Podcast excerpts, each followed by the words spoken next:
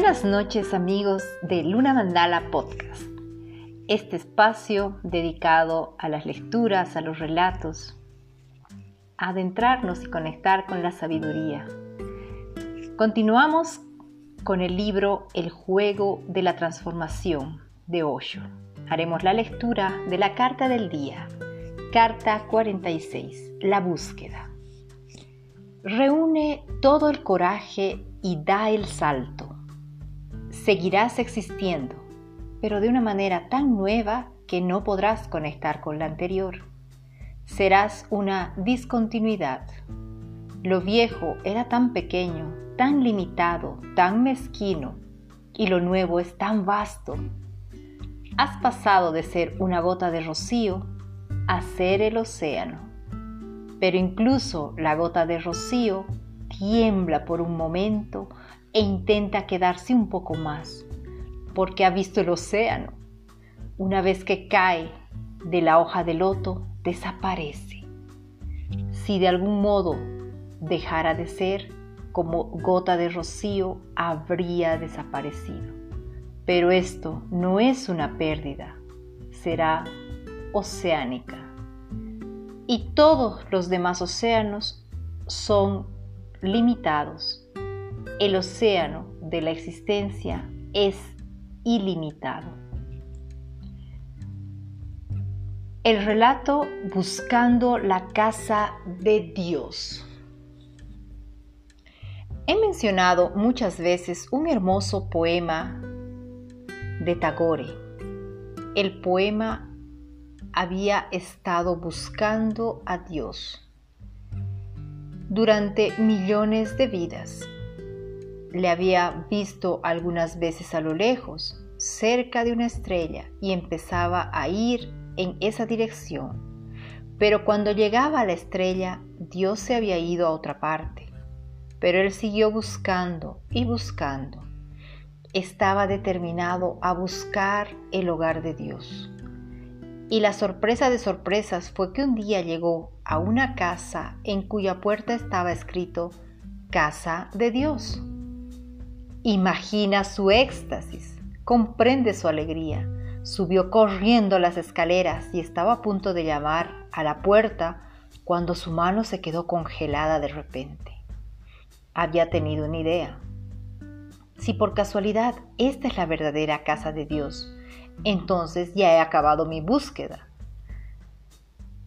Mi búsqueda se ha acabado. He llegado a identificarme con mi búsqueda. No sé hacer otra cosa.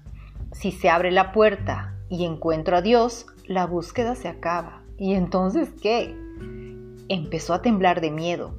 Se quitó los zapatos y descendió los preciosos escalones de mármol Tenía miedo de que Dios pudiera abrir la puerta, aunque él no había llamado, y a continuación se puso a correr tan rápido como nunca antes. Pensaba que había corrido detrás de Dios, todo lo rápido que podía, pero ese día, como nunca, sin mirar atrás. El poema acaba, sigo buscando a Dios, sé dónde está su casa, por eso la evito y busco por otros lugares. El desafío es muy grande, la emoción es muy grande y mientras busca, mientras busco, sigo existiendo. Dios es un peligro. Seré aniquilado, pero ahora ni siquiera temo a Dios, porque sé dónde vive. Por eso, evitando su casa, sigo buscándolo por el universo y es y en lo más profundo de mí sé que no busco a Dios. Mi búsqueda es para nutrir mi ego. Normalmente a Tagore no se le suele asociar con la religión, pues solo un hombre con una tremenda experiencia religiosa puede escribir un poema así. No es una poesía ordinaria, contiene una gran verdad. La situación es esta. La dicha no te permite existir tienes que desaparecer. Por eso no se ve mucha gente dichosa por el mundo. La desgracia nutre tu ego. Por eso se ve tanta gente desgraciada por el mundo. El punto básico y central es el ego. Para la realización de la verdad última tienes que pagar el precio y el precio no es otro que abandonar el ego. Por eso, cuando llegue el momento, no dudes. Desaparece danzando, con una gran sonrisa, desaparece, con canciones en tus labios, desaparece. Amigos, hoy toca una lectura un poco más, eh, tal vez difícil de comprender, tal vez eh, no, no, tan sencilla de digerir, pero al final es una reflexión que nos, nos invita a observar qué estamos nutriendo, si nuestro espíritu o nuestro ego, en esa eterna búsqueda, en estar tras un libro, una sesión, una terapia, ¿qué estamos buscando? ¿Qué nutrimos?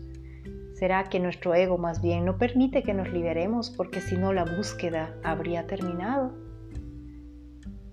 Les dejo con esta reflexión, esperando que tengan un lindo descanso, que tengan un tiempo de profundo reposo, recuperación y nos volveremos a encontrar el día de mañana con un nuevo episodio de Luna Mandala Podcast.